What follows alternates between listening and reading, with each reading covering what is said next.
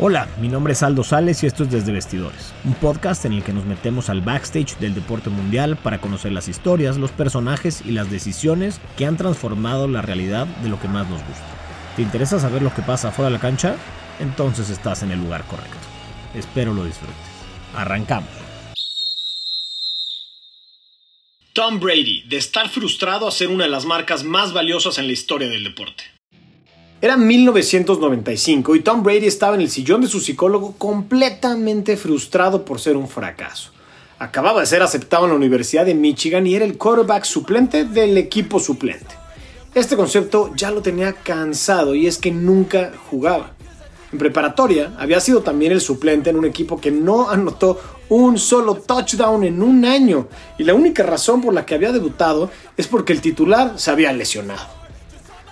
En pocas palabras, estaba a punto de abandonar su sueño y decir que se había fregado la rodilla. Y es que Brady es un tipo necio, por lo visto con razón, porque como buen atleta había experimentado también con el béisbol e incluso había recibido una oferta para jugar para los Expos de Montreal bajo el argumento de que podía convertirse en uno de los mejores catchers de la historia. Pero Brady quería el fútbol americano. ¿Necio o perseverante? Cuando por fin debutó en el fútbol colegial, su primer pase fue interceptado y el equipo contrario anotó un touchdown de 42 yardas. Pero poco a poco su panorama empezaba a mejorar. Durante la carrera hizo un par de internships en Merrill Lynch y con el paso del tiempo empezó a llamar la atención de los scouts de la NFL. Llegó el draft del 2000 y junto con su familia en la sala de su casa esperaba ser reclutado en la primera ronda o quizás en la segunda. Pero no.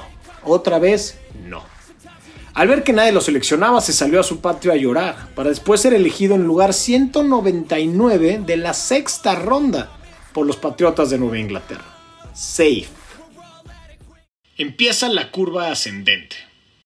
Su primer contrato fue por 864 mil dólares por tres años, unos 24 mil dólares mensuales. Si lo comparamos con lo que acabó ganando o incluso con los 2.5 millones de dólares por cuatro años que le ofrecieron al elegido 199 en la misma sexta ronda pero de 2019, es realmente poco. Aún así le permitió rentar su primer departamento en Marina Bay y comprarse su primer coche, un Jeep Wrangler amarillo. La chispa se había encendido. Apenas un año después, en 2001, ya había llevado a los Patriotas a ganar su primer Super Bowl. En 2002 firma por 30.5 millones de dólares por cinco años. En 2005 renegocia por 60 millones de dólares por 6 años.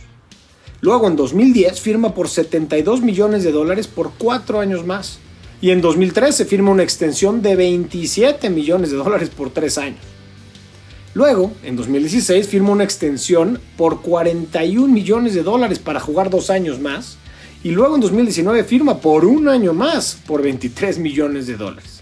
En 2020, después de haberle ganado 6 Super Bowls al equipo de Nueva Inglaterra, los Buccaneers de Tampa Bay lo contratan por dos años ofreciéndole 50 millones de dólares.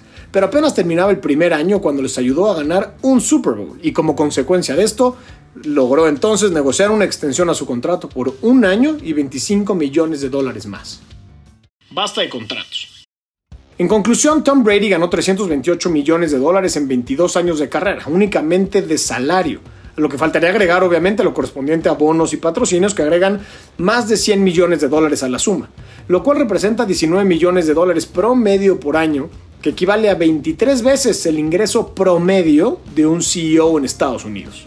Pero lo más interesante es que renunció aproximadamente a 60 millones de dólares en salario a lo largo de toda su carrera para que sus equipos pudieran tener presupuesto para contratar mejores jugadores y que así las probabilidades de ganar fueran mucho mayores. Nos quedan claras dos cosas con esto le encanta ganar y sabe que los títulos incrementan el valor de su marca personal. Esto es apenas el inicio. A pesar de ser uno de los atletas mejor pagados y de contar con el suficiente patrimonio para poder dedicarse él y algunas generaciones debajo de él a tejer, jugar videojuegos o leer todo el día, ha ido construyendo un plan de inversión post-retiro que hace evidente que sabe lo que hace.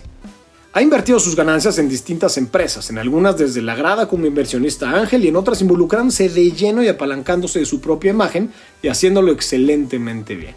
Como inversionista ángel tiene participación en nueve empresas, siendo la más llamativa FTX, en la cual invirtió 45 millones de dólares junto con su ex esposa Giselle Bunchen y que perdió por completo después de que la empresa desapareciera por fraude. Por cierto, hoy Tom Brady sigue demandado por haber promocionado productos de inversión no regulados. Como emprendedor, ha invertido en empresas como las siguientes. TB12 Method.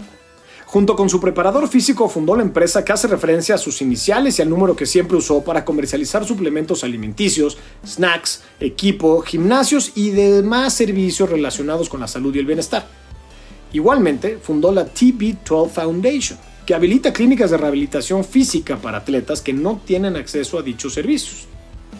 Luego fundó una casa productora cuyo nombre es un homenaje a la posición en la que fue drafteado y con la que ha producido el documental Unseen Football, junto con los directores de Avengers, nada más y nada menos, y la serie Man in the Arena, un relato en primera persona sobre su experiencia jugando Super Bowls.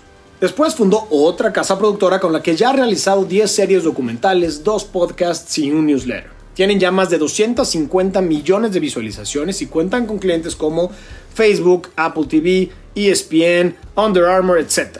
Levantaron más de 13 millones de dólares en inversión y ya ganaron un Emmy con la serie Tom vs. Time. Siguiendo la tendencia del blockchain, fundó junto con Richard Rosenblatt una plataforma de NFTs enfocados en deportes. Emiten coleccionables de los más grandes atletas del mundo como Rafa Nadal, Naomi Osaka, Tiger Woods, entre otros levantaron ya 170 millones de dólares en inversión de los fondos más importantes del mundo y firmaron un acuerdo con DraftKings para crear un marketplace que comercialice dichos NFTs. Apenas hace un año, con un par de socios, funda una marca de ropa tanto deportiva como casual con el objetivo de adaptarse a todos los aspectos de la vida moderna. ¿Quién crees que aparece en casi todos los diseños? Sí, Tom. Hace falta echar un vistazo a las páginas de cada una de estas empresas para confirmar que en todas ellas la imagen de Tom Brady está en el centro de la narrativa, aprovechando así una popularidad enorme y un valor de marca muy importante, pero sobre todo construyendo hacia el futuro un valor aún mayor. En un mundo tan saturado de mensajes como en el que vivimos es necesario mantenerse vigente, incluso si se trata de uno de los mejores atletas de todos los tiempos. Y Brady lo entiende bien, se ha convertido en un auténtico empresario valdrá más retirado que en activo. Su carrera en el fútbol americano seguirá, pero ahora desde la cabina de transmisión, ya que Fox Sports acaba de hacer historia ofreciéndole un contrato de 375 millones de dólares por 10 años para ser su analista estrella. Esto es más de lo que ganó en salario en toda su carrera. La máquina de dinero de Tom Brady apenas arranca y no solo para él, sino para quien se asocie con su imagen.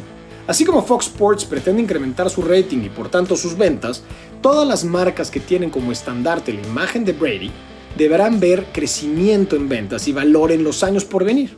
Eso sí, si no comete un error que lo cancele, por supuesto. Se ha retirado del fútbol americano, pero no de ser Tom Brady, el quarterback histórico. De eso nunca se retirará.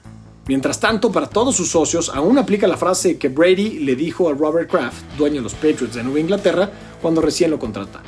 Soy la mejor inversión que este equipo habrá hecho en su historia. ¿Cuánta razón tenía? La opinión de Desde Vestidores.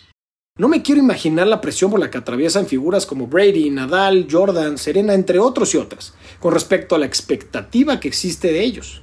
No solo sobre su desempeño dentro de la cancha, sino en todos los ámbitos de su vida. No les damos permiso de fallar.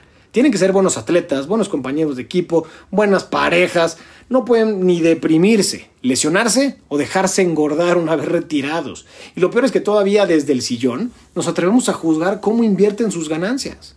Y así como criticamos al boxeador X o al futbolista Y por haberse acabado su fortuna en coches, alcohol y idioteces, debemos aplaudir y aprender cuando otro aprovecha su momentum y capital para multiplicar y crear valor. Ok, claro, es más fácil crear billones cuando ya tienes millones y mucha fama, pero me parece miope creer que es una fórmula infalible o que es sencillo construir empresas al mismo tiempo en que debes aprender jugadas, rehabilitar una lesión o batallar con la autocrítica después de un mal torneo. Hay mucho mérito en formar las alianzas adecuadas para que los emprendimientos vayan por buen camino y mucho valor en poner tu nombre por medio en algo que desde el día uno está a merced del juicio del peor villano de todos, el crítico de sillón. Me alegra ver cómo cada día más vemos ejemplos de atletas que invierten, crean empresas y aprovechan su imagen para multiplicar valor, pensando a largo plazo.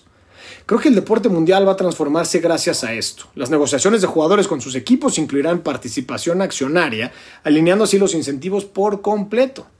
Los patrocinios ya no serán solo pagos temporales por uso de imagen, sino alianzas a largo plazo con la mira en verdadero valor de marca. Y lo más importante, los y las atletas serán un ejemplo para las generaciones a las que inspiran no solo por lo que logran en la cancha, sino por lo integral de su preparación.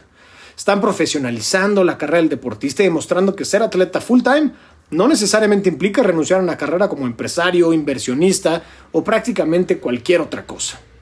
El deporte, en este caso, es un catalizador y eso debe atraer a un número mayor de niños y niñas a intentar el camino profesional, perseguir sus sueños y ampliar su horizonte. Hasta aquí la dejamos. Nos vemos la siguiente. Muchas gracias. Muchas gracias por ser parte de una historia más de Desde Vestidores. Síguenos en nuestras redes sociales y visita nuestro canal de YouTube para una experiencia más completa. Además, si quieres recibir cada semana historias como esta, junto con un playbook con las noticias, eventos y recomendaciones deportivas de la semana, entonces suscríbete gratis al newsletter en desdevestidores.substack.com.